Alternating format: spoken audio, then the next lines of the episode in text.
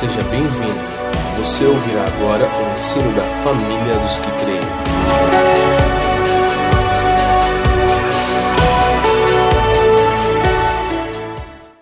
Eu tenho percebido o quanto nós, evangélicos brasileiros, somos carentes de termos um firme fundamento.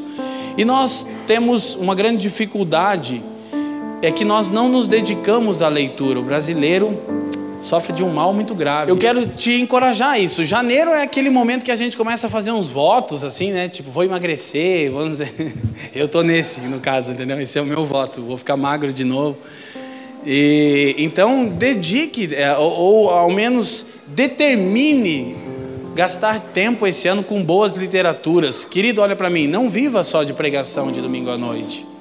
Embora há uma parte importante nisso, semana passada eu disse e essa semana eu quero relembrá-los. Se toda a luz que você tem é suprida pelos homens, um dia você será abalado. Qual é o problema? E a gente está feliz aqui, tá? Vocês estão felizes ainda? Eu vou já dar uma tortadinha, né? tortadinha na orelha. Qual é o problema dos evangélicos brasileiros? É que a maior parte, ou quase toda a luz que eles têm, é suprida pelos homens. Depende de ouvir pregador.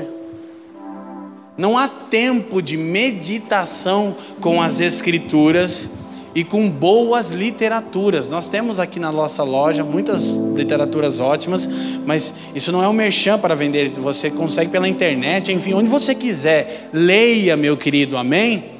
Se hoje eu posso estar servindo ao Senhor por toda a nação e, e, e até em outras nações, é claro que é pela graça de Deus, mas é porque eu me dediquei à leitura.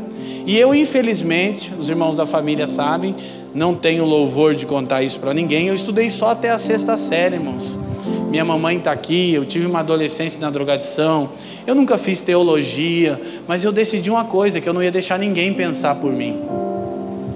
Então hoje, por que, que eu tenho a capacidade de subir? Grande responsabilidade. O Fê é um exemplo desse também. Eu acho que estudou um pouco mais do que eu, né? Menos, foi até a oitava. Ah, foi, passou da oitava. Ó, o Fê já entrou no segundo grau já. Então, isso não é um exemplo, são histórias, enfim, há muita coisa a ser dita, não estou. Pelo contrário, estou te estimulando a dedicar tempo com literatura, amém? Por favor, irmão, dedique tempo. É, vamos a Gálatas, capítulo 1. Gálatas, capítulo 1. Quem encontrou aí, diga assim. Então, qual é o tema da palavra? A síndrome dos Gálatas, do evangelho para o legalismo e libertinagem. O contexto dessa epístola que Paulo escreve era o seguinte: Paulo havia passado na região da Galácia, havia pregado o evangelho, e depois de um tempo, ele é informado que falsos mestres, aos quais ele chama de falsos irmãos. Então, Paulo, denunciando esses falsos mestres que queriam acrescentar ao evangelho a tradição judaica. Trabalhei bastante isso na primeira palavra, está gravada, repito. Mas o ponto principal é que eles estavam ensinando aqueles irmãos, outrora alcançados pelo Evangelho, mediante a graça de Deus que está em Jesus, a que a obra de Cristo não era suficiente para que aqueles irmãos se tornassem agradáveis a Deus. Eles teriam que sim confiar em Cristo e teriam que acrescentar a isso tradições judaicas para serem agradáveis a Deus. Então Paulo salva esses irmãos. Paulo apóstolo não da parte dos homens, nem por homem algum, mas por Jesus Cristo e por Deus Pai, que o ressuscitou dentre os mortos. Gente, uma coisa importante a respeito dessa menção que Paulo costumeiramente faz de que ele é um apóstolo não da parte dos homens, mas da parte de Deus. Isso não é apenas é, não é não é apenas não é vanglória. Mas por que Paulo fez questão aqui, como em outras epístolas, de mencionar que ele era um apóstolo, um enviado, um mensageiro, não da parte dos homens? Porque O cerne da questão é a autoridade do que ele ensina. E a autoridade do que Paulo ensinava residia no fato de que ele não recebeu de homem algum. Agora, peraí, mas Leandro, é, é, então, então o que eu tenho não, não vale nada, porque eu, eu, aprendi com outros irmãos. Não, eu também, eu leio a Bíblia, que são irmãos que escreveram, né? É que os apóstolos, os apóstolos originais, eles eram os mensageiros. E o que eles falaram é tudo, nada além e nem menos do que os apóstolos ensinaram é a mensagem de Deus. Não há nada que deva ser diminuído e nem acrescido à mensagem dos apóstolos. Nada. E isso, só esse simples fato, eu já não sou um pastor da parte de Deus, eu sou um pastor da parte dos homens. Por quê? Porque homens impuseram as mãos em mim, reconhecendo meu serviço para a igreja. Não faz com que eu não tenha autoridade, faz com que a minha autoridade se limita àquilo que já está escrito. Quem está me entendendo? Quando deixar, olha que coisa séria. Quando deixar de se submeter a uma liderança, eu escuto isso, vocês não fazem ideia. 300 vezes por semana. Quando essa liderança transcende a autoridade do Evangelho. Já não é mais uma liderança, é, na verdade, manipulação e controle. Então, qual a autoridade que eu tenho? A minha autoridade, ela esbarra no Evangelho. Então, Paulo diz: olha, na verdade, ele vai explicar um pouco mais para frente. Eu vou fazer um panorama do livro inteiro. Olha que maravilha, em pouco tempo vai dar tudo certo. Fica tranquilo, quer dizer, eu acho que vai. Olha só, ele recebe o seu chamamento e ele vai dizer mais à frente que ele aprendeu o evangelho do próprio Cristo. Então, repito, ele não está menosprezando os apóstolos em Jerusalém e ele não está se vangloriando, ele está dizendo o seguinte: eu tenho a mesma autoridade que os apóstolos em Jerusalém, que são os mensageiros originais. Por quê? Porque eu recebi por revelação do Cristo de Deus. Quem está me entendendo, diga sim. Então é muito importante entendermos isso. Nenhuma liderança pode ir além do Evangelho. Porque, olha o que Paulo diz. Então ele continua saudando os irmãos e diz a todos os irmãos que estão e todos os irmãos que estão comigo, as igrejas da Galácia, 3: Graça e paz a vocês da parte de Deus e do nosso Senhor Jesus Cristo o qual se deu a si mesmo por nossos pecados, para nos livrar do presente século mal, segundo a vontade de Deus, nosso Pai. Presta atenção numa coisa. Paulo vai defender o evangelho na epístola aos Gálatas. E já vou tornar no ponto que a gente tem mencionado por várias vezes, mas há algo interessante aqui. Leandro, qual é a justificativa bíblica para a obra salvífica de Deus em Cristo? A sua vontade. Ponto final. Por exemplo, porque Deus me salvou? Porque Ele quis. Pronto. Há coisas que não permitem desdobramento e reflexão. Paulo diz que Cristo se deu a si mesmo para nos resgatar desse presente século mal, segundo a vontade de Deus. Então, qual é a razão pela qual Deus te salvou? Porque Ele quis. E você precisa pensar que por várias vezes que Paulo usa em suas epístolas a palavra vontade, o original grego dela significa aquilo que Deus desejou e, portanto, determinou que seja feito. Já disse isso Quanto à vontade de Deus, ele não passa. Entendeu? Não, né? O que é vontade em grego? É aquilo que Deus desejou e determinou que seja feito. Então, quando Deus tem alguma vontade, ele não passa, ele faz. Essa já é uma das afirmações mais seguras para você crer na suficiência da obra de Cristo por você. Por quê? Porque o pai quis. Deixa eu tentar te explicar melhor, que eu sinto pelos olhares que não está muito claro. É o seguinte: quando Deus deseja algo, Ele determina que seja feito, Ele não passa a vontade. Ninguém, nada pode impedir. Então ele quis nos salvar. Pronto, está feito.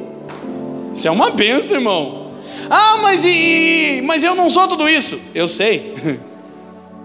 Nem eu. Mas Deus quis. Amém?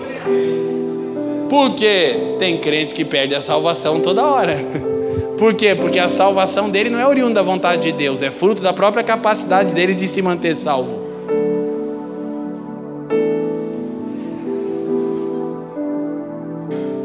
Quem perde a salvação, perde por quê? Porque ela não é fruto da vontade de Deus, é fruto da vontade dele. Aí chegamos ao ponto da seguinte declaração: No dia que eu aceitei Jesus, ah, entendi. Jesus estava lá meio deprimido, né? Aí você diz, eu te aceito. Ai, sério, sério, Jesus, tem certeza? Tenho. Ai, Poxa, eu estava aqui modo depression. Que seria de mim se você não me aceitasse? Querido, e a gente vai construindo, na verdade, uma coisa que é totalmente anti-evangelho. Então, esse é um ponto para lembrarmos. Aí Paulo continua, verso 5, Rosinha. Ao qual glória para todos sempre. Amém. Verso 6 maravilho-me. Eu prefiro a King James, não muda a rosa, só nesse ponto, que diz: Estou chocado. Foi o ponto que nós levantamos. Costume de Paulo em suas epístolas era o seguinte: ele se apresentava dizendo ser apóstolo da parte de Deus e não dos homens, para dizer o seguinte: o evangelho que eu recebi ele vai dizer que recebeu por revelação. Tem uma outra coisa. Paulo não está querendo dizer assim, ó. Eu sou um apóstolo da parte de Deus, portanto o que eu falo está falado. É, mas não é. Por que não é? Porque ele quer dizer, eu recebi o evangelho por revelação. Não foi fruto da minha reflexão. Eu não fiquei parando com a Bíblia, e olha que Paulo era, Paulo ficou 14 anos na Arábia. Ele disse: Não, mas nesses 14 anos eu não parei para refletir. Sim, não, você está me entendendo? E aí cheguei à conclusão: Ah, entendi. Não, ele disse: Não, me foi revelado. Jesus apareceu e disse: Ó, oh, o bagulho é esse, vai. Aí o que Jesus disse fez Paulo encaixar todas as peças. A gente está falando sobre a lei e a graça, e a Joyce acabou de dizer para mim ali, ela falou: Lê, depois que você falou que a lei nunca teve o objetivo de ser método salvífico, ela, fala, ela falou para mim: tudo se encaixou. Ela falou assim: ó, mudou o jeito que eu vejo a Bíblia. Por uma coisa, claro, porque tudo muda. Aí um monte de perguntas vai por água abaixo. Entende? Por quê? Porque a lei nunca foi um método salvífico. A lei serviu para limitar o pecado, como já falamos, e demonstrar a santidade de Deus. Ok? Mas vou voltar nisso, que eu vou precisar. Qual é o ponto? Paulo tinha o costume de saudar os irmãos, fazer menção do seu apostolado da parte de Deus, dirigir a carta à igreja da região e cantar um cântico.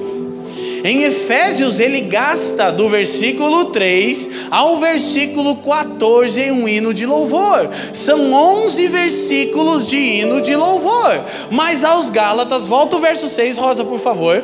Ao cinco, é, desculpa. Ao qual glória para todos sempre. Amém. Alguma coisa está alarmando consideravelmente o coração de Paulo que não era comum ele já passa no verso 6 a dizer: Eu estou chocado, estarrecido, maravilha-me, admirado dessa condição de vocês. Agora você para para pensar na, na dificuldade das igrejas. Deixa eu te dar uma chave. É uma coisa que eu já comecei, mas estou meio relaxado, mas vou seguir nisso.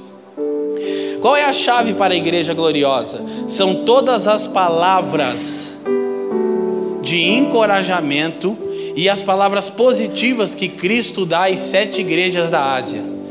Se você juntar tudo que Cristo dá ok para, igreja, para as igrejas da Ásia e tirar tudo que ele diz, tenho porém contra ti, você vai ter a igreja gloriosa.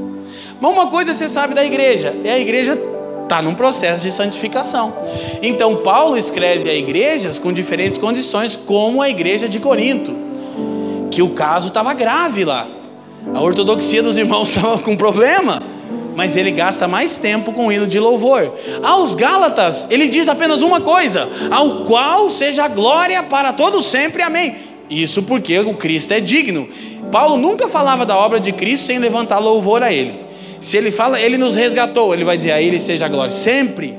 Então, ele diz, mas diz um versículo, alguma coisa estava alarmando Paulo. Por quê? Porque diferente das outras igrejas, que costumeiramente tinham problemas de, de ortodoxia, de prática de igreja, o problema com os Gálatas era extremamente mais grave. Era um problema no fundamento. Então, por que Paulo está tão chocado? Porque é o problema no fundamento. Olha o que acontece. Nós somos uma casa que nós gostamos de adorar ao Senhor. Eu estava falando aqui, o Lucas estava adorando com a maior parte das canções, só a última que não, tá correto, né, Lucas? São do Lucas, são canções cristocêntricas. Mas é uma curiosidade para nós que parece que o que confere autoridade para nós é a pessoa que está fazendo aquilo. Se canta uma música de alguém que é famoso, ah, a gente explode em louvor. Mas se canta uma música 100% cristocêntrica, parece que ela não mexe com a gente. Porque a gente não está muito preocupado com a teologia da música, a gente está preocupado quem é o cantor famoso, quantos seguidores ele tem no Instagram. E vocês podem seguir o Lucas então para ver se dá uma.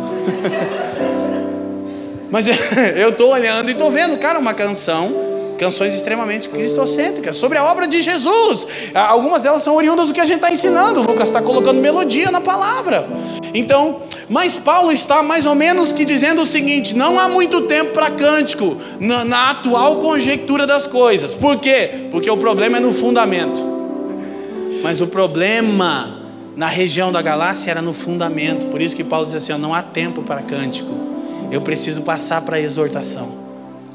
E durante a epístola, ele só exorta e admoesta, com dureza, porque maravilha-me de que tão depressa passasseis daquele que vos chamou a graça de Cristo para outro evangelho.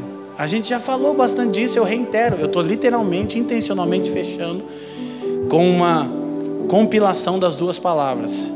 Querido, o problema que nós encaramos hoje no Brasil, eu não estou falando isso de maneira pejorativa e porque é modinha ofender a igreja. Deixa eu te dar uma diquinha de alguém que já fez muita bobagem e já aprendeu de Jesus. Feche a sua boquinha, não fala da igreja. Não é isso que eu estou falando aqui, eu estou constatando uma coisa pela qual eu estou dando a minha vida para que mude. Portanto, eu posso falar. 4,15 de Efésios, Paulo diz: falando a verdade em amor. Segue-se que você só pode falar a verdade quando ama, porque senão ela só ofende e não edifica.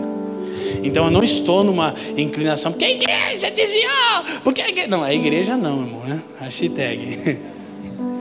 Então, mas há, um, há uma coisa grave no Brasil. Já falamos que, de acordo com o último censo do IBGE, são 50 milhões de evangélicos. Então, para cada quatro brasileiros, um é evangélico. Mas a conta não fecha. O país nunca foi tão corrupto, caótico e desigual. Por quê? É porque nós estamos encarando dois pontos primordiais aqui. É, na maioria dos casos, desse exorbitante número de evangélicos, não houve novo nascimento. São pessoas movidas pela crença e não por fé. O que é crença é a expectativa que você tem que Deus fará o que você deseja. Isso move a multidão dos evangélicos. Fé é o conhecimento que você tem de Deus para que você faça o que Ele deseja. Você é movido por crença ou por fé, irmão? Aleluia, irmão. Vocês estão felizes ainda, irmãos? Então, não há novo nascimento. Por que não há fé, novo nascimento? Porque é outro evangelho. Por que, que não há novo nascimento? Por uma razão óbvia. Porque o que está sendo pregado é um outro evangelho, não o evangelho de Cristo. Porque já falamos, torno a repetir, o que é o outro evangelho? É Cristo e mais alguma coisa. Qual era o problema na região da Galácia? O outro evangelho ele é sutil. O que, que é o outro evangelho? O outro evangelho não é assim, ó. O diabo é e temos que amá-lo e sacrificar um bode na esquina. Não, ninguém acreditaria nisso. O outro evangelho é uma coisa sutil. O outro evangelho é o seguinte: Jesus é o Filho de Deus, Ele é bom, Ele morreu para salvar você e Ele salvou, mas você precisa dar o dízimo, porque senão você não ajuda Jesus e aí a obra dele não dá em nada. É um absurdo, aí você pensa, mas você é um pastor pregando isso? Claro, porque nós ensinamos o Evangelho. Agora, para que serve a lei? Eu já disse, para demonstrar a santidade de Deus. Então, por que nós devolvemos mais do que o dízimo ao Senhor? Porque a gente entende que Ele é santo. Quem está me entendendo? Não é porque eu quero me livrar de uma possível maldição ou enfermidade. Meu filhote está dodó em casa. Eu não fui conferir se eu falei no dízimo mês passado, irmão aniceia, droga médica, seu carro vai furar o pneu, vai capotar. Não, isso é outro evangelho. E é uma série de outras coisas. Então, primeiro, a gente já falou, o que é o evangelho? A palavra evangelium originalmente é proclamação. Se o evangelho é uma proclamação, você precisa entender, em primeira instância, ele é uma coisa só. O que é o Evangelho? Não é um estudo, é uma proclamação, é uma coisa que é dita. Qual é essa coisa? Deus nos salvou em Cristo pela graça. Isso é o Evangelho. Ponto. Qualquer coisa fora disso é outro Evangelho. Em casos mais graves, o outro Evangelho é o seguinte: é Cristo e mais você. Porque se você não der uma forcinha, Jesus não consegue te salvar. Mas já observamos isso, então eu quero que você apenas refresque a sua memória sobre isso. Agora, o ponto que nós precisamos observar aqui é que fomos desdobrando. Então, esse é o assunto do capítulo 1. O outro evangelho, Cristo e mais alguma coisa. Por isso, Paulo não gasta nem tempo com louvor. Deixa eu te falar uma coisa para ficar bem claro para você. A obra de Cristo nos fez aceitáveis a Deus, ponto final. Não, não são as nossas obras, mas porque Cristo nos fez aceitáveis ao Pai, nós podemos andar em boas obras. É diferente. Agora, uma coisa que precisamos perceber, Efésios capítulo 1, por favor, Rosa. Eu vou ficar em Gálatas porque eu só quero olhar essa escritura, versos 5 e 6. Que eu sinto que essa verdade ela é libertadora e nos predestinou para filhos de adoção por Jesus Cristo, para si mesmo, segundo o beneplácito de sua vontade. Por que que Paulo faz isso? Por uma razão óbvia. Ele não consegue traduzir em palavra humana, porque beneplácito significa intento, é o mesmo que vontade. Se fosse traduzir de uma forma bem tosca, Deus nos predestinou para filhos de adoção por Jesus Cristo para si mesmo, segundo o desejo da sua vontade. O que, que Paulo está querendo enfatizar? Gente, a salvação é uma obra totalmente de Deus. Você precisa entender uma coisa sobre a salvação. Nós estávamos mortos, amém? E morto não tem nenhuma vontade. Não foi você que um dia acordou com vontade. Não, quando isso aconteceu em você, já era Deus operando em você. Não teve nada, nunca. Não, mas eu. Não, desculpa, não. Você é coadjuvante. Deus fez tudo em Jesus. Amém? Não tem. E essa vontade, ela cresce à medida que nós nos rendemos em obediência. Mas aí ele diz, verso 6. Para louvor, olha só. Porque ele quis para que ele seja adorado. E eu? É, você é só um. Sabe aqueles caras que passam atrás assim? Na Praça é Nossa? Ora, Praça é Nossa das antigas. Meu Deus do céu. Para louvor e glória da sua graça. Então Deus nos salvou por causa do intento da sua vontade em Cristo. Por quê? Porque Ele deseja ser adorado e reconhecido como único Senhor. Por quê? Ele precisa? Não, porque Ele é digno. Uma das coisas que nós precisamos entender na nossa jornada com Jesus, escute, esse ano a gente está levando uma equipe de novo para o IHOP para a Casa Internacional de Oração em Kansas City, de 4 a 11 de abril. Inclusive, se você quiser ir junto, procura a gente no final. E, e, e já há dois anos os irmãos têm ido lá. E o Fafa disse que uma vez é, os irmãos lá, eles perguntaram para os irmãos do IHOP, que é um, uma galera assim muito muito intensa no que faz, e os caras estão lá orando e adorando, 19 anos, 24 horas por dia, todo dia, todo dia, todos loucão, os caras não cansam, e dando tudo para Jesus. E aí alguém perguntou: por que, que vocês fazem isso? A única resposta que todos os irmãos lá dão é: porque ele é digno. Então por que você contribui financeiramente? Porque ele é digno. Por que você congrega domingo à noite? Porque ele é digno. Por que, que você gasta tempo com as escrituras? Porque ele é digno. Por que, que você gasta tempo jejuando? Porque ele é digno. Não para que eu seja digno, é porque ele é digno. Mas as pessoas pensam, eu vou dizimar porque eu quero ser digno de receber sete vezes mais, todo horário. Não, é porque ele é digno, não para que você seja digno. Está entendendo, irmão? Não é? Então, não há controvérsias, irmãos. Então, agora, olha o texto que interessante, por favor. Verso 6 ainda. Para louvor e glória da sua graça, pela qual nos fez. Leiam para mim, queridos, por favor.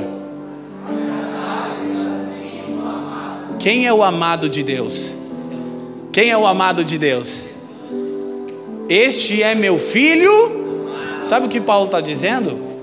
Que Deus deu Cristo em sacrifício para que em Jesus, em Cristo, nele nos tornássemos agradáveis a Deus. Então o que me faz agradável a Deus? O quanto que eu oro? Não, Cristo.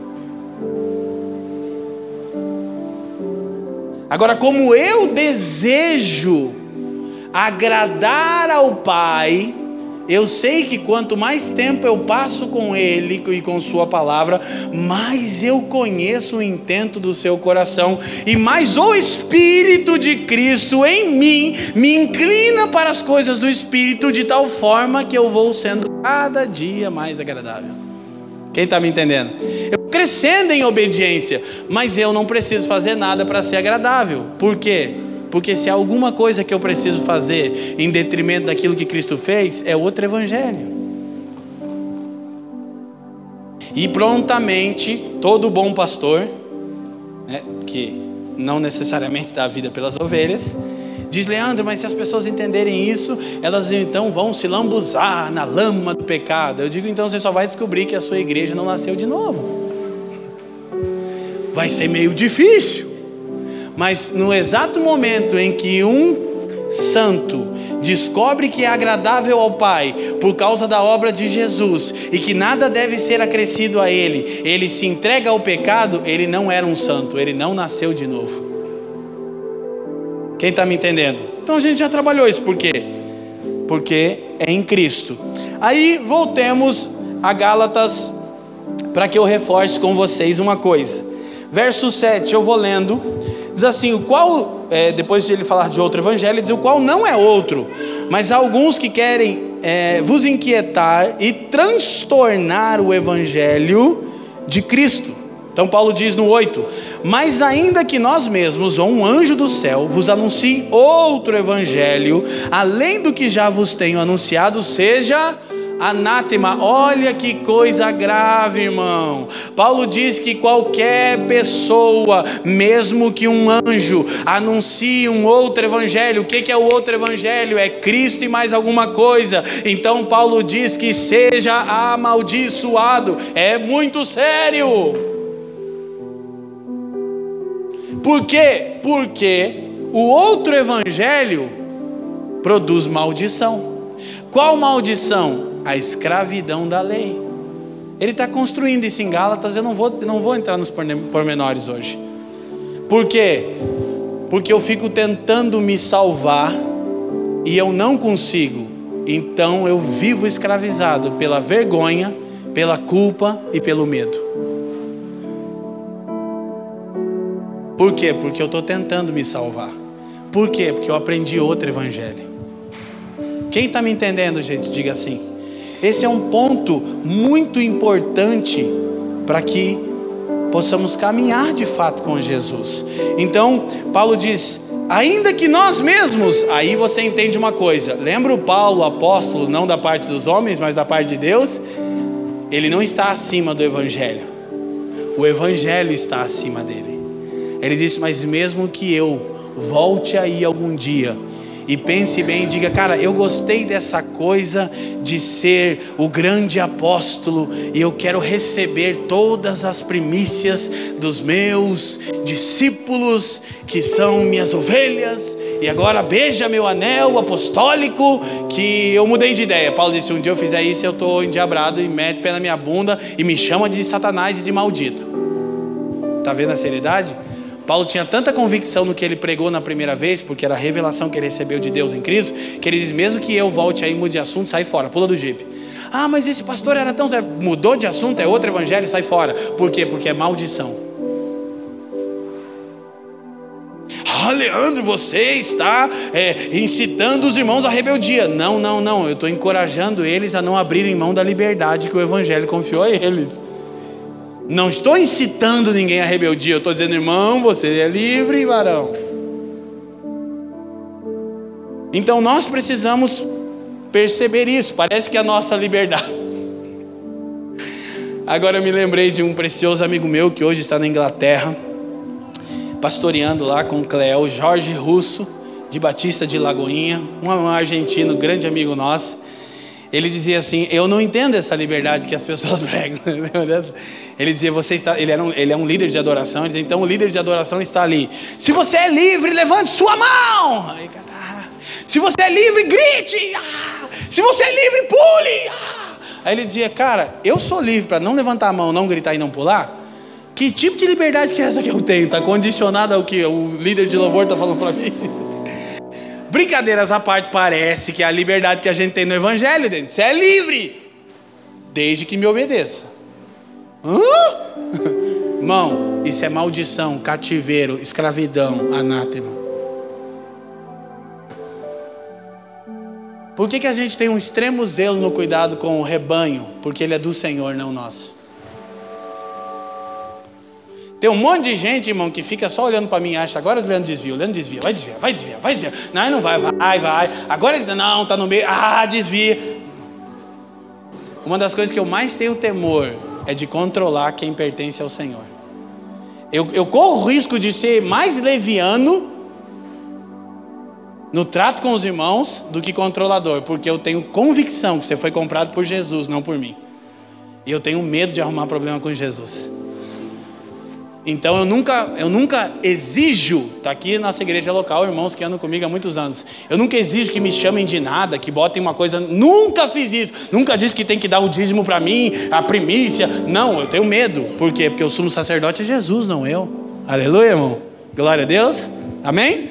Então, primeira coisa que a gente precisa entender para desdobrar para os outros capítulos: qual é o problema do outro evangelho? Primeiro, significa que você está se desviando daquele que o chamou. É o que Paulo diz no versículo 6. Volta para nós, Rosa, por favor. Vocês tão depressa passasseis daquele que vos chamou a graça de Cristo para outro evangelho. Escute isso. Abandonar a teologia do evangelho é abandonar Cristo em pessoa. Abandonar a consistência da mensagem do Evangelho é o mesmo que abandonar Jesus. Esse é o problema. Quando você crê em outro Evangelho. Então, Paulo está explicando isso. Ele está dizendo: uma diferença na sua compreensão da doutrina vai causar uma diferença na maneira como você vê o Senhor. É grave. Então, qual é o primeiro problema do outro Evangelho? É que uma interpretação equivocada da teologia vai te levar a ter uma interpretação equivocada do Senhor. Abandonar a teologia do Evangelho é abandonar a pessoa de Jesus. Não é só uma crença que você acha mais legal, não. Você abandonou Cristo. Por quê? Porque Cristo só se encontra no Evangelho. E o Evangelho é uma única verdade. Deus nos salvou pela graça mediante seu Filho. Amém, gente? Isso é bom. Você gosta de ouvir isso? Eu não sei de você, mas é uma coisa que eu preciso todos os dias ouvir. Eu não me salvei. Por quê? Porque eu tenho certeza que aquele que me salvou não dorme nem se cansa. E que ele fez de uma vez por todas. Você sabe quando o Senhor diz tetelestai na cruz, vocês já ouviram, né? Até a Lagoinha gravou, né, irmão? Tá consumado, irmão. Era quando alguém que tinha uma dívida terminava de quitá-la. Jesus disse: está pago, não sobrou nada, ninguém precisa acrescentar nenhuma vírgula, foi pago. Isso é ótimo, irmão, porque eu não sei de você, mas eu já tentei me salvar, eu não consigo. Eu já vivi um tempo um outro evangelho que eu tentava me salvar, é muito difícil. Maldição, medo, culpa e vergonha todo dia. Medo de não ser aceito porque eu errei mas o Pai me aceita por causa que Cristo acertou. Quem está me entendendo? Esse é o Evangelho. Vergonha de que a minha nudez, já falamos disso, seja exposta e as pessoas descubram que eu não sou tudo isso. Mas Jesus foi crucificado nu, para que eu não tivesse mais vergonha. Não tem paninho, né? Alguns irmãos não, não, andam com a gente, não sabem disso. Deixa eu te lembrar. Marcos 15 diz que a profecia do Salmo se cumpriu. Sabe a imagem do Cristo com um paninho branco? Tradição da Igreja Católica, não tinha paninho. Ele ficou nu por três horas e meia. Sabe por quê? Porque quando Deus encontrou Adão no Éden, Adão estava nu e teve vergonha. Ele disse: Eu estou com vergonha porque eu estou nu. Então Jesus substituiu Adão e ficou nu diante do Pai, para que você não sentisse mais vergonha. Agora, qual é o problema? Olha como a herança adâmica é vista em nós, Lucas. Qual foi a primeira coisa que Adão fez depois que pecou? Quem lembra? Não, mas ele fez uma outra coisa. Depois ele se escondeu. Ele cozeu com folhas e ó. Sabe o que, que ele fez? A primeira, mano, a raiz da idolatria. A raiz, o pecado original a raiz da idolatria é ser seu próprio Messias. Adão pecou e ele mesmo quis se salvar. O que que Deus fez? Tirou a folha que ele tinha cozido e cobriu ele com pele do quê? Pele do quê? De um cordeiro. Eis aí o cordeiro de Deus que tira o pecado do mundo. Então, nós precisamos compreender isso. Segundo ponto, para irmos para frente. Qual é o problema de um outro evangelho? É que Paulo vai dizer no versículo 7, por favor, Rosinho, o qual não é outro, é porque não é o evangelho. O evangelho é uma mensagem, presta atenção, que não pode ser diminuída nem acrescida sem que seja perdida. Se você extrair, se você subtrair, perdão, do evangelho qualquer coisa ou acrescentar a ele, você perdeu o evangelho inteiro. Porque não tem como acrescentar nada ao que Cristo fez. É outro evangelho. Então esse é o problema, é que de fato Paulo diz, não é o evangelho. Isso quer dizer que a natureza da mensagem do evangelho não pode ser alterada, irmão. E sabe qual é a coisa mais incrível? É que boa parte dos irmãos aqui hoje precisava a vida inteira ouvir isso e ainda não está nem entendendo, mas eu vou orar, Jesus vai ajudar a gente. Porque isso muda tudo. Isso muda tudo. Eu estou tão convencido que a gente precisa bater nessa tecla, irmão, que isso vai longe. Por quê? Porque eu não estou vendo o impacto do Evangelho. E Paulo diz assim, Romanos 1,16: ele diz: Eu não me envergonho do Evangelho, porque o Evangelho é o poder de Deus. Escuta, o poder de Deus não são nossas canções, e o poder de Deus não é se eu vou terminar orando por vocês. Se Jesus pediu, eu vou fazer. O poder de Deus não é a minha oração, o poder de Deus não são as músicas que nós produzimos aqui. O poder de Deus é o Evangelho. Então a melhor coisa que a gente pode fazer por vocês é cantar o Evangelho e dizer que Cristo obteve para nós uma eterna redenção. Por quê? Porque a gente está dizendo, irmão, você foi salvo, está resolvido. E a melhor coisa que a gente pode fazer na palavra, a mesma coisa, pregar o Evangelho. Por quê? Porque não há nenhuma cadeia ou estrutura na sua vida que resista o poder do Evangelho. Todo medo, culpa e vergonha é destruído quando você entende o Evangelho. E cara, Talvez algumas pessoas aqui não saibam quão valorosa é a liberdade do Evangelho, porque ainda não experimentaram, vivem debaixo de julgo e acham que isso é Evangelho.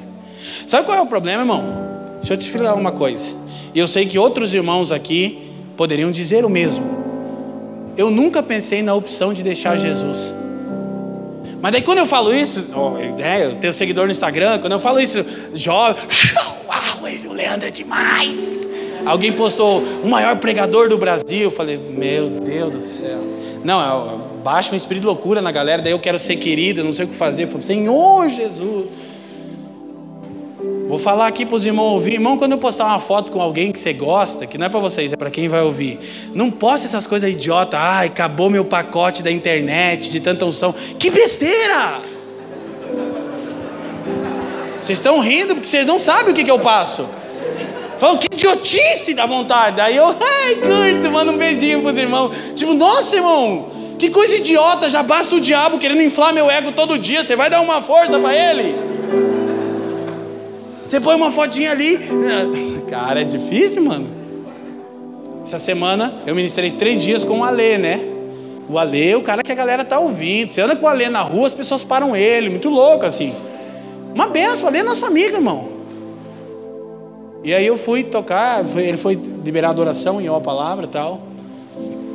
E a galera bomba, mano. E a galera bomba. Entendeu? Bomba por causa da música. Aí eu fui pregar falei, tá bom, já cantaram? Aleluia, glória a Deus. Agora vocês vão ouvir o evangelho. Acabou a mensagem, não vai ter música. Fique com a mensagem. Porque ela é o poder de Deus e não a música do Alessandro. E o Ale, come on, vamos lá, galera. Nossa. Por quê? Porque ele também não quer ficar no lugar de que, não, o poder de Deus não é ele, não é a música dele, não é o Leandro, não é o, é o Evangelho, irmão. Serjão que dizia deles, eu acho que não sei se tinha todo esse entendimento, mas Serjão, um pastor lá da quadrangular do nosso tempo, ele dizia assim: se um bêbado pregar o evangelho, as pessoas são salvas. Eu lembro que eu me escandalizava, dizia, Sérgio, não está lendo a Bíblia direito, irmão, que absurdo. Como é que um bêbado vai pregar o evangelho? É porque o poder está na mensagem, irmão. Agora, claro, não estou me eximindo de ser exemplo para os irmãos, que é outro contexto, irmão. Apacentamento é outra coisa. Amém? Está me entendendo, sim ou não? Então, é, por último, o outro evangelho, por último do primeiro capítulo, agora vou entrar no capítulo 2. Era só a introdução. O outro evangelho produz maldição, é o que eu já disse. Paulo diz: seja maldito. Se alguém prega outro evangelho, o outro evangelho escraviza. Escraviza no medo, no fracasso, na culpa, na vergonha. Você não consegue, mano. Você lembra como é que Paulo termina Romanos? Olha como Paulo termina Romanos capítulo 7. Deixa eu ver, Rosinha, que nem eu não sei. O versículo exatamente que eu quero. Romanos capítulo 7, é lá para o finalzinho. Olha o que Paulo diz. A verso 24: Miserável homem que sou, quem me livrará do corpo dessa morte? Paulo está dizendo o seguinte: eu estou num corpo que só me induz à morte. É uma luta, não é, irmão?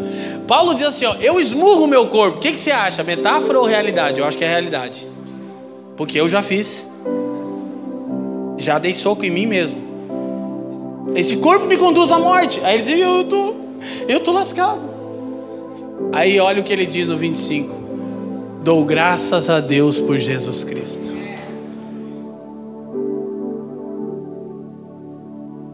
Eu disse e repito: o Evangelho afirma duas coisas sobre você e sobre mim. Primeiro, Romanos 3,23: todos pecaram, todos, isso inclui você, isso inclui seu filho de seis meses, de um mês, de cinco dias, na sua barriga. Ele já, quando concebido, pecado. É difícil, né? Você sabia que você foi concebido, não é que você nasceu pecador, você foi concebido, espermatozoide em pecado. Meu Deus, difícil, né, irmão? Essa é a primeira verdade do Evangelho. Todos pecaram e destituídos foram da glória de Deus. Então, o que o Evangelho afirma? Você é pior do que pensa. Mas Romanos 5,8: Mas Deus prova o seu amor para conosco, porque Cristo morreu por nós quando ainda éramos pecadores. Segunda verdade, mas você é mais amado do que imagina que, que o Evangelho afirma sobre você e sobre mim? Somos piores do que pensamos, porém mais amados do que imaginamos. Você falou isso semana passada, mas eu julgo que você não entendeu direito ainda. Sabe como eu vou saber? Se daqui 10 anos você estiver firme. Porque se daqui seis meses eu perguntar, cadê o Rodrigo? Ah, o Rodrigo não entendeu nada. Eu tinha que ter pregado mais 20 domingos a mesma mensagem, porque aí o Rodrigo não deixaria Jesus. Por que, que eu nunca deixei Jesus? Porque eu não sou burro. Quer dizer, eu sou, mas não tanto.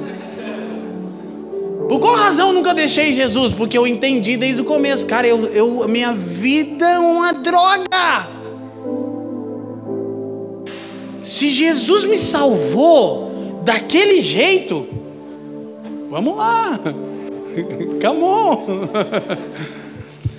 Quem está me entendendo? Sim? Então, agora eu vou passar um, a breves resumos do que os outros capítulos falam. Aqui o capítulo 1 tem esse teor mais pesado da mensagem a respeito do outro evangelho. Gente, quem está me entendendo, com sinceridade, diga sim. sim. Então, o evangelho é, o capítulo 2 de Gálatas, Paulo está trabalhando o seguinte tema: capítulo 1, um, o outro evangelho e as consequências da maldição dele. Capítulo 2, o evangelho de Paulo é completo. E o que é o evangelho? É o tema. Vou fazer isso bem rápido. Dois versículos. Gálatas 2,6, por favor, Rosinha.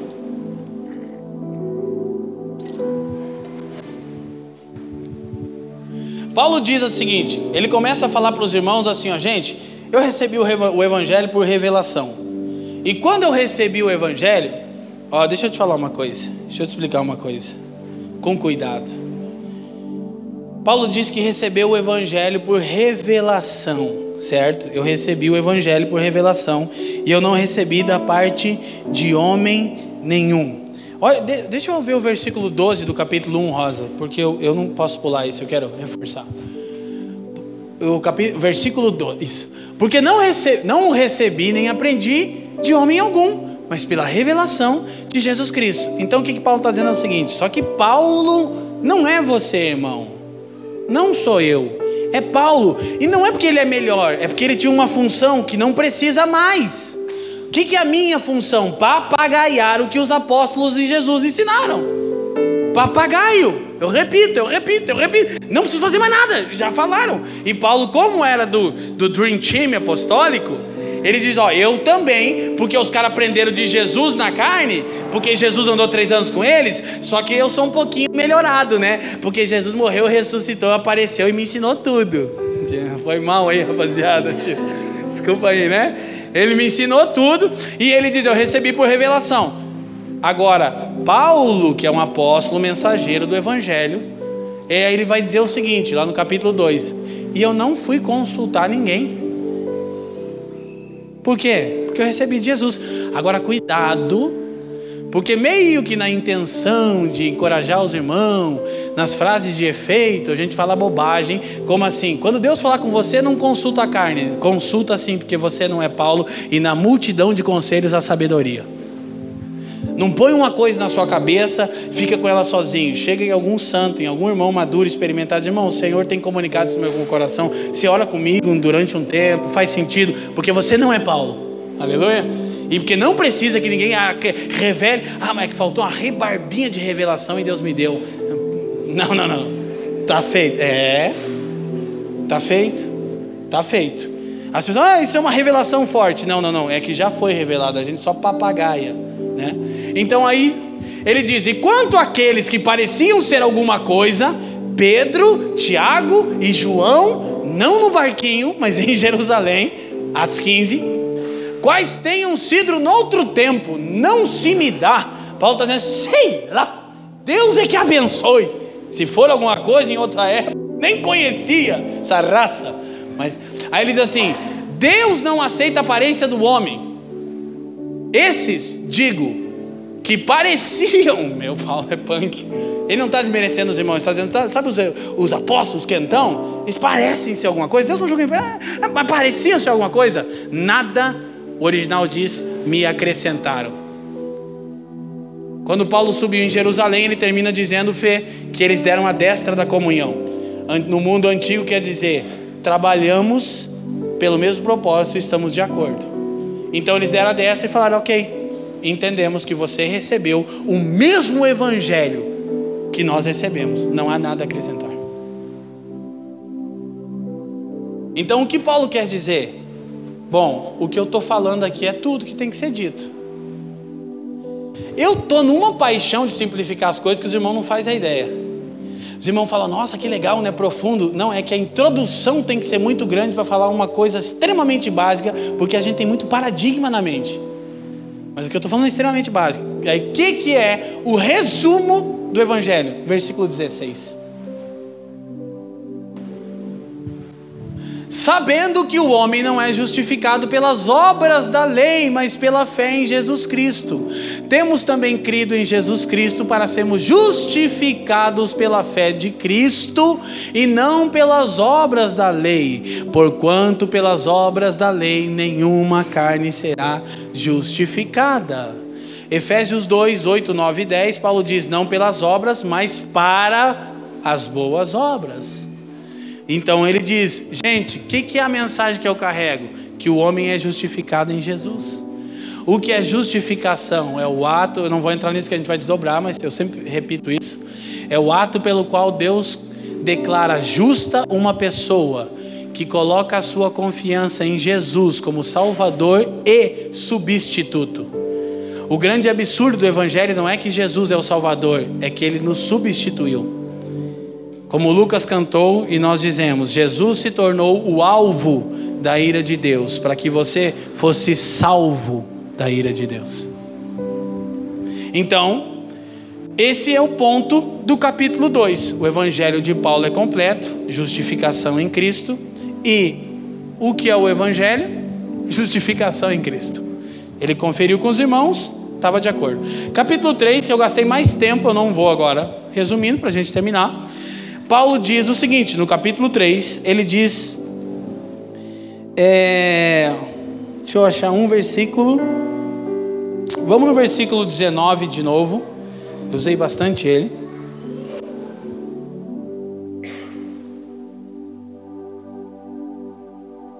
É, a 3,19, desculpa, Rosa, capítulo 3, verso 19. É, capítulo 3, a fé é a resposta a graça. Porque ele vai passar a falar de Abraão e diz que Abraão foi o pai da fé. Por quê? Porque ele respondeu com fé a promessa que foi feita pela, mediante a graça. Amém? O que, que Deus espera de nós? Fé. Mas a grande questão é que Ele que gera a fé em nós. Então, na real, na real, Ele só espera que você deixe Ele gerar a fé.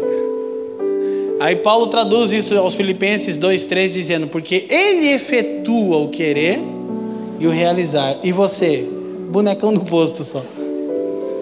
Logo, para que a lei foi ordenada por causa das transgressões até que viesse a posteridade, ou a descendência, a quem a promessa tinha sido feita e foi posta pelos anjos na mão do mediador. Então a lei nunca foi, escuta, a lei nunca foi um método salvífico. A lei foi para limitar o pecado até que Cristo se manifestasse e a lei é santa, boa e justa, diz Paulo em Romanos 7:12. Por quê? Porque a lei demonstra a santidade de Deus. Então quando você dizima você não faz mais com o peso da lei. Você faz porque entendeu que o dízimo é uma maneira de você dizer: Deus, eu sei, você é santo. É diferente. Não é para que você seja aceitável ou para que o seu filho não caia doente. Fica tranquilo. Agora, claro, você semeia feijão, vai colher feijão, né, irmão? Então, aleluia, glória a Deus. Então, verso 21, e a gente já termina. Logo, a lei é contra as promessas de Deus? De maneira nenhuma, porque se dada fosse uma lei que pudesse vivificar, a justiça na verdade teria sido pela lei. Você sabe quando Paulo fala aos Coríntios o seguinte: a letra mata, mas o espírito vivifica? Lembra? É que ele está dizendo que quando Deus deu a lei no monte, 3 mil pessoas morreram por causa da idolatria.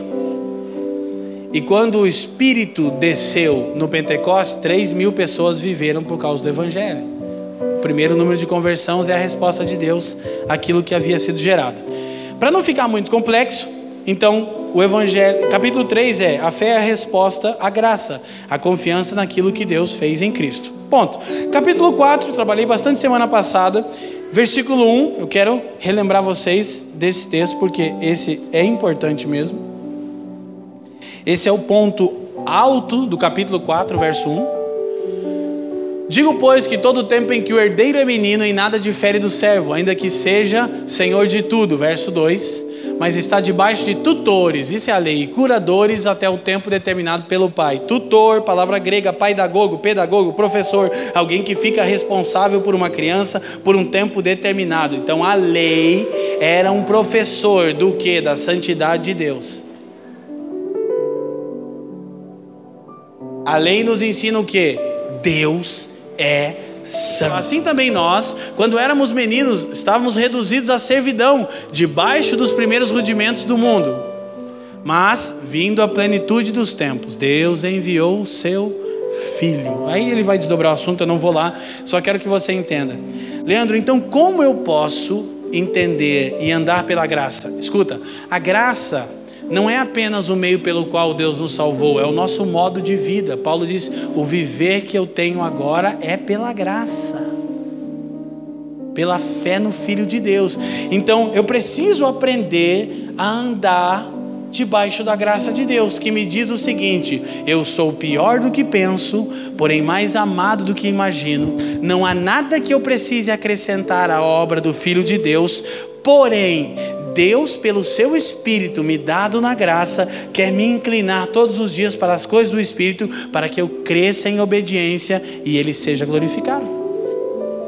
Então a graça é um pouco mais complexa, porque na lei você dava o dízimo lá, os teus 10% e fechou, mas na graça você tem que ouvir o Senhor, você já contribuiu com a sua comunidade de fé local, mas aí de repente Jesus quer que você socorra um irmão. Jesus, aí você tem que dar uma escutada que está dizendo, então agora não é só cumprir uma norminha, é que eu quero que você cresça na relação. Quem está me entendendo, amém? Então, chegando na nossa reta final, tá bom o nosso horário. Esse é o assunto do capítulo 4. O que obstrui a herança? A imaturidade. Então, à medida que nós amadurecemos, nós aprendemos a lidar com a herança.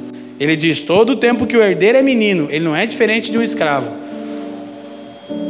Mas quando você amadurece, você passa a entender que você é co-herdeiro com Cristo Jesus.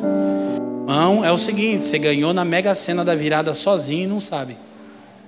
E tem o seguinte: Deus não pode liberar o dinheiro na sua mão enquanto você não crescer.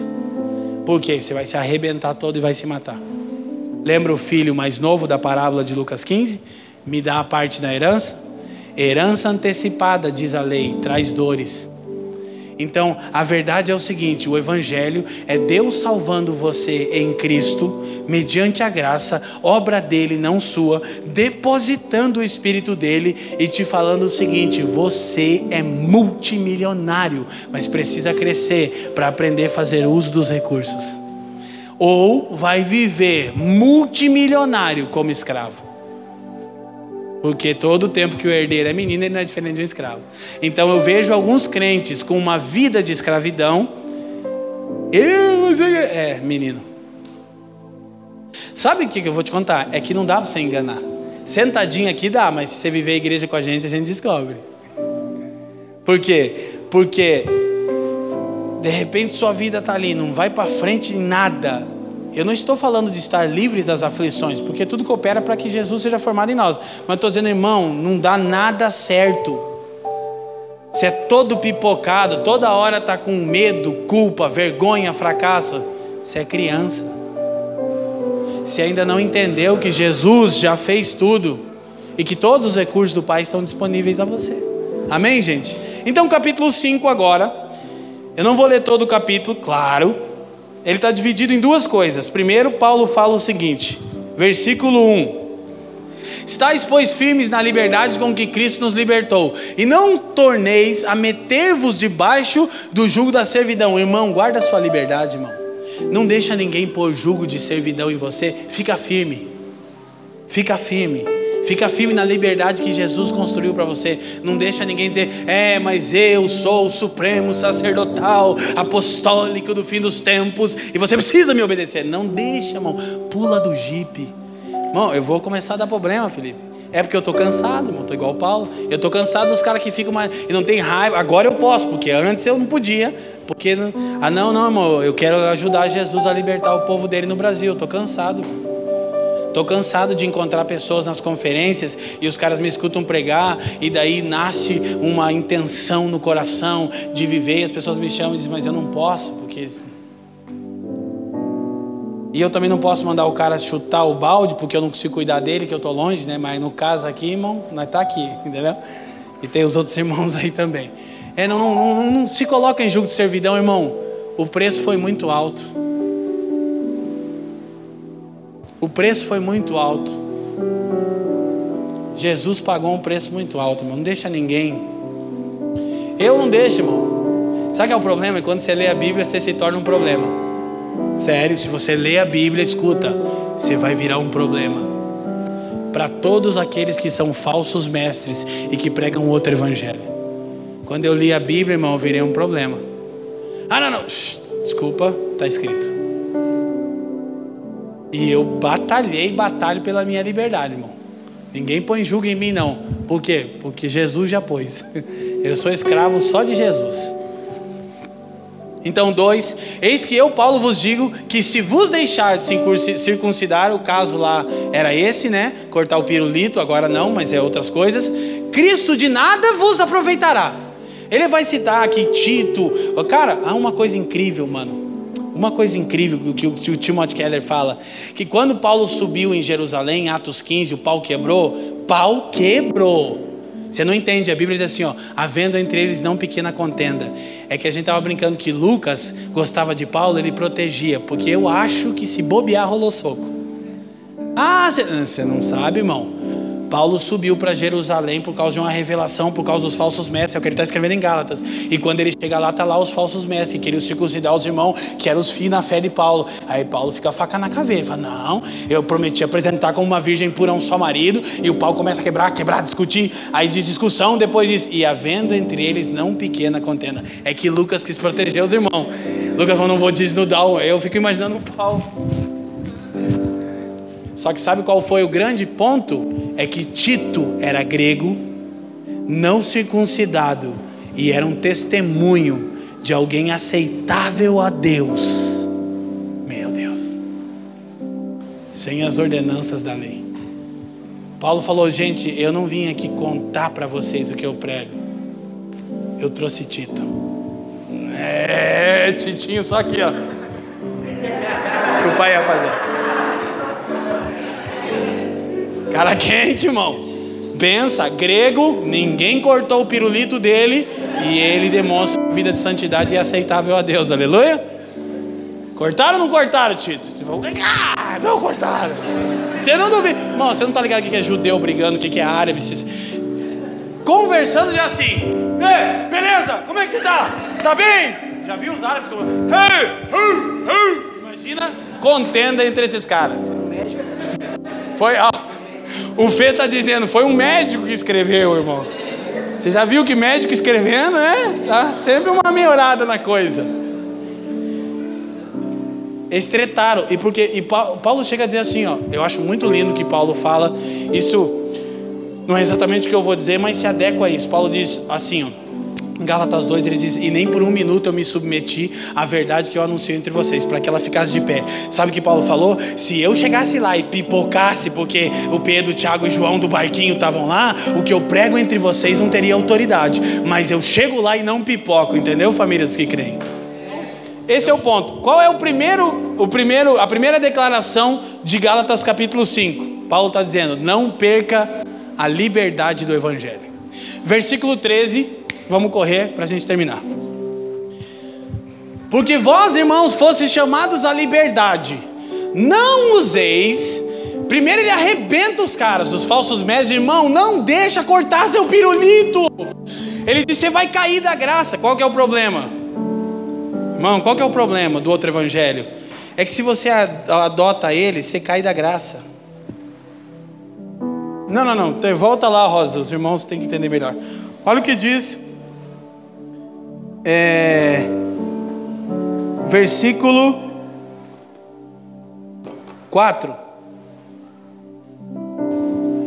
Separados estáis de Cristo, vós, os que vos justificais pela lei, da graça tendes caído. Paulo dizia: se você crê em outro evangelho, que é Jesus e mais alguma coisa, você decaiu da graça de Deus. Porque a graça é o absurdo que ele fez tudo o que você não podia fazer. E agora você é livre. Aí os irmãos já, olha só como Paulo é, os irmãos livre para, Paulo, aleluia, calma aí, glória a Deus. Versículo 13. Verso 13. Porque vós, irmãos, fostes chamados a liberdade. Não useis então da liberdade para dar ocasião a. Por quê? Porque é tanto escravidão procurar ser aceitado boas obras, quanto viver em pecado.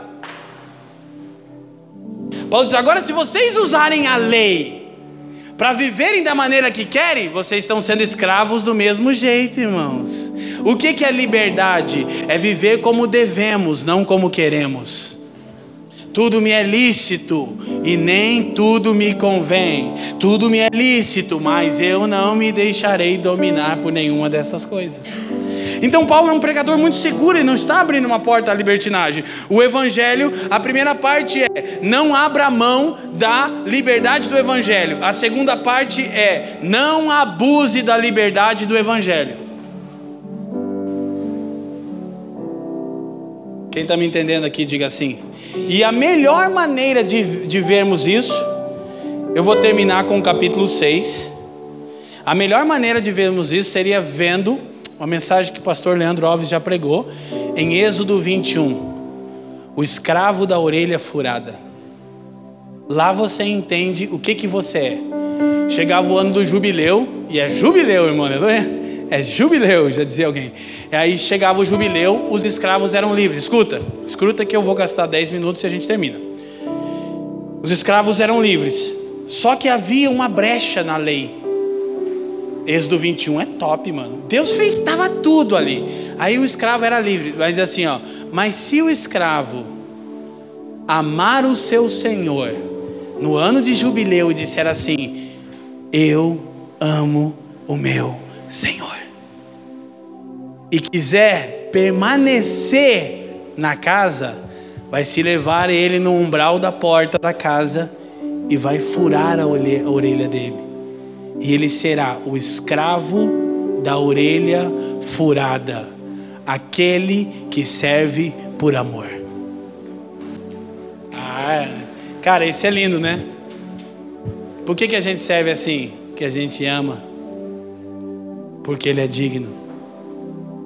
Por que, que eu não tomo a graça para fazer o que eu quero com as minhas finanças? Porque eu amo meu Senhor. Por que, que eu não tomo a graça para me lambuzar na corrupção? É, é, porque eu amo meu Senhor. E por que eu amo meu Senhor? Porque Ele me amou primeiro. Nem isso eu tenho lucro. É uma coisa, não é, Evangelho? É porque Ele me escolheu. É porque Ele me amou primeiro. Amém, gente? Amém? Então, Gálatas 5. Não abra mão da liberdade do Evangelho. Não abuse da liberdade do Evangelho. E aí Paulo vai terminar em Gálatas 6, dizendo o seguinte: o tema, a lei de Cristo, versículo 1 e 2, estamos terminando. Irmão, se algum homem chegar a ser surpreendido em alguma ofensa, então como é que a gente lida com o pecado? Se a gente agora está na graça, se não é a lei, mas se alguém entre vocês cair, a mensagem é completa, é incrível. Vós que sois espirituais, olha que você que é espiritual, irmão, você quer uma benção, o irmão na maionese, mas ele é um irmão, mas escorregou na maionese, mas Jesus não mudou o que sente por ele, só que ele não vai desfrutar da herança porque ele só escorrega na maionese. Aí a gente que é espiritual faz o que? Encaminha o tal com espírito de mansidão. Meu querido, se lambuzou, vem cá, vamos, levanta, toma banho, limpa Vamos lá, vamos caminhar. Por quê? Porque Deus já provou que te ama quando Cristo morreu, você sendo um pecador. Mas essa postura é abusar da graça. Isso não agrada a Deus. Então vamos de novo. Aí o que, que Paulo no meio da carta fala? 4,19: Meus filhinhos, por quem tenho dores de parto, de novo, até que Cristo seja formado em vocês.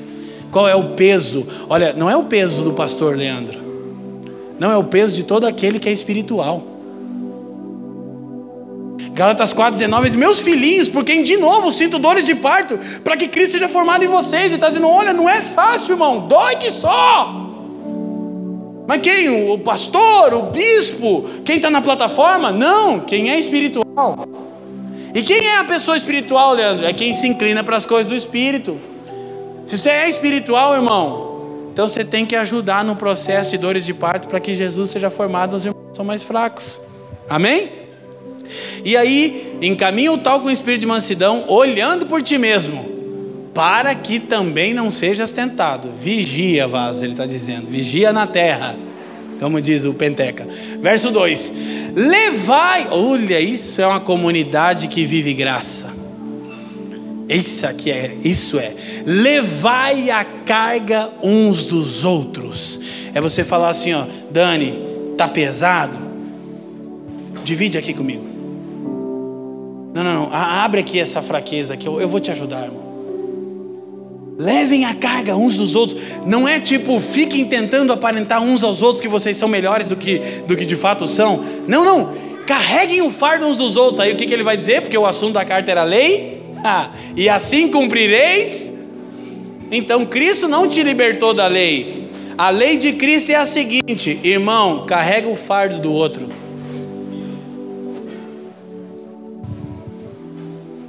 A lei de Cristo não é agora você está ali, vive do teu jeito e Deus abençoe. Não, não, não. A lei de Cristo é sustenta esse seu irmão que está fraco. E vou só lembrar que quando ele falou da lei dele, ele disse assim: ó, e se pedir uma milha, você vai duas. Ei, Eu queria já, ó. Ele disse: não, leva a carga e anda a segunda milha. Isso é lei de Cristo. Então, esse é o assunto a lei de Cristo. Aí Paulo termina no versículo 15, agora, e eu encerro aqui com esse texto. Porque em Cristo nem há circuncisão, religião. O que é a religião no sentido caído do homem? É a tentativa do homem se tornar agradável a Deus. Nem há circuncisão, nem há incircuncisão nem a tal graça que pode tudo, a graça que não educa, como Tito 2, 11 ao 15, tem virtude alguma. Paulo disse: nada disso tem poder, nem se penteca no calor e ó, gravatinha, que estou tentando ser agradável a Deus e nem ser bermudão, tatuado, uhul, fundo preto. Não, está dizendo, não serve. É porque a coisa que a gente acha que entendeu de graça e reino no Brasil é a capacidade de copiar os americanos agora com mais excelência. E a galera está procurando as igrejas. Não, quero uma igreja mais para frente. Não, não, não. Paulo disse: não, nem a religião, nem a irreligião. Isso aí não tem virtude. Ele diz assim, ó, mas sim o ser uma nova criatura. De terno ou de bermuda, é a nova criatura que faz a diferença. Porque eu conheço muitos irmãos que por causa de uma escola antiga que a gente decidiu chamar assim, são daqueles irmãos que eles acostumaram a usar o, o terno 42 graus no Rio de Janeiro. Você vê crente no Pucu de terno, socorro, Jesus. Mas nem por isso significa que esses irmãos não nasceram de novo. Eu conheço muita gente. Tem gente na minha família, irmão, que é top, é de Deus. Fica meio assustado com a minha barba agora e com o jeito que eu falo, cortar pirulito e tal. Tem umas tia da minha mãe que não ia gostar de me ouvir falando assim. Mas é nova criatura. Amém? Então esse é o ponto. E a nova criação é obra de Deus e não nossa. Não é nem termos uma religião ou não termos uma religião, é nos rendermos à obra de Deus em Cristo, confiando que Jesus fez tudo que a gente não podia. Amém? E como diz a canção do Lucas, e que é tirada de Hebreus, né? De uma vez por todas, obtendo eterna redenção. Sabe qual que é o prazo de validade da sua salvação? Para sempre. Está resolvido. Mas dura até quando? Até o pecar? Não, tá, já foi feito já. e quando é que Deus me salvou? Como a gente cantou e a gente está falando aqui, é na verdade, foi antes de eu nascer? Não, não, não foi antes de você nascer. Antes de você nascer foi pouco tempo. Foi antes de Ele criar o mundo. Apocalipse 13, 8 diz que o cordeiro foi imolado antes da fundação do mundo. Escuta isso. Deus pensou: vou criar o universo. Em sua soberania ele sabia, o homem vai cair. Então, vou entregar meu filho. Quando ele criou o universo, o universo já estava salvo pela graça em Jesus. Não, é, forte, né, irmão? É, Brasil. Então, termino com uma frase de um dos grandes homens que Deus usou na história da igreja para resgatar isso. Martinho Lutero. Escute o que Lutero disse sobre a doutrina da justificação. E vou deixar aqui a bola quicando para nós, Fê. Lutero disse assim: Não há meio termo entre a justificação em Cristo e a justificação pelas obras. Não existe outra alternativa. Ou você edifica a sua fé sobre a obra de Cristo ou sobre a sua que, que eu quero te dizer? Que ou você está em Jesus ou em outro evangelho. Ou você construiu a sua fé sobre a obra de Cristo, ou está sobre as suas próprias obras. Se está sobre as suas próprias obras, você ainda está em escravidão. Mas eu espero que a exposição do Evangelho te faça experimentar tudo aquilo que Jesus já conquistou para nós. Amém? Obrigado por nos ouvir. Para mais informações, visite famíliadosquecreem.com.